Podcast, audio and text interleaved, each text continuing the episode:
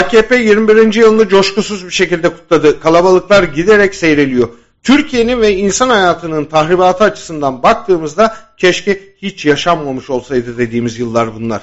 Bunu herkes her geçen gün biraz daha fazla görüyor, biraz daha fazla hissediyor, daha fazla sırtında taşıyor. Erdoğan ve AKP'nin Türkiye'ye en büyük faydası bir daha böyle bir partinin asla ülkeyi yönetemeyecek olması. Din ve ahlak diyerek geldiler ahlaksızlık, çürüme ve yozlaşmanın dibini sıyırarak gidiyorlar. AKP'nin kalesi Konya'da 5. İslami Dayanışma Oyunları kapsamında iz bırakan Ezgiler konseri düzenlendi. Ezgiler iz bıraktı mı bilmiyoruz ama sahneye fırlayan bir genç Türkiye'nin her şehrinde, her kesiminde iktidara yönelik büyük bir tepki olduğunu gösterdi. Gençlik ve Spor Bakanı Mehmet Muharrem Kasapoğlu sahnede sanatçılarla şarkı söylemişti. Konser devam ederkense bir genç sahneye koştu, mikrofonu kaptı ve Konyalılara AKP'ye oy vermemeleri yönünde çağrı yaptı. Konya uyan artık.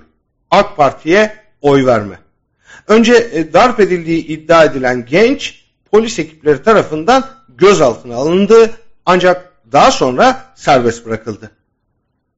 Her türlü baskı, şiddet ortamı ve tehdite karşı bu tepkiler artarak sürecek gibi görünüyor. Kaçınılmaz olan bu. Bunun öncelikli iki odağı ve nedeni var. Ekonomik kriz giderek hiç olmadığı kadar yoksullaşan kitleler ortaya çıkarıyor. Sefalet, kaymak tabaka dışındaki tüm katmanları içine alacak kadar büyüyor. Emeklinin açlıkla terbiye edildiği, işçinin daha da köleleştirildiği, soruları çalınan gençlerin umudunun tüketildiği bu ortamda saraya bağlanan kaymak tabaka cin pazarlayıp servet kazanıyor. Üstelik e, bu servet tamamen usulsüz yollar ve illegal yöntemlerle elde edilip arka tarafta yoz biçimde har vurup harman savruluyor. Sahibinden kelepir din, halka sabır, saray efradına ise cuma sonrası bilinen Mercedes ya da Audi ile gidilen görgüsüzler sofrası olarak geri dönüyor.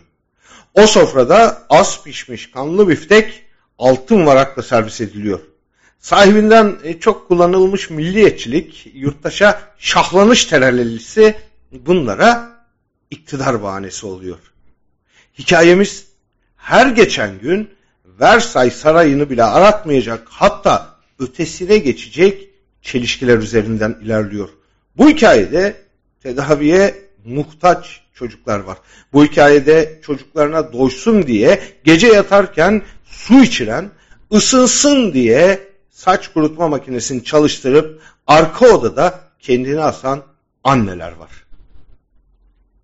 Bu hikaye benzersiz. Bu hikayede sarayın önüne yatıp yol açan, her türlü kirli işe bulaşıp dosyası kapatılan, her ihaleden pay alan deyusu ekberler var. Kamunun mallarının önce peşkeş çekildiği, sonra aynı kamu kaynaklarının fahiş fiyatla geri alındığı özel kalem müdürleri var. Hikayemiz bambaşka. Halkı yerli milli yalanları ve din tacirliğiyle uyutup kendi çocuklarını Amerika'da okutan danışmanlar İngiltere'de kapış kapış arazi toplayan bakar eskileri var. Bu bizim zavallı hikayemiz. Onlarınki aile içi suç ortaklığı. Hepsi birbirine bağlı, hepsi birbirinden torpilli. Her son bir varmış bir yokmuş diye bağlanır. Bir gün bir çocuk çıkar, kral çıplak diye bağırır. Bir gün bir genç tüm korku iklimine rağmen uyan artık AK Parti'ye oy verme diye aykırır. Bu hikayeyi tüm arsızlıklarınız, hırsızlıklarınız, suçlarınız ile hiç unutmadan saklayacağız. Bir daha aynısı olmasın, yaşanmasın diye. Önce hesap, sonra kapanış.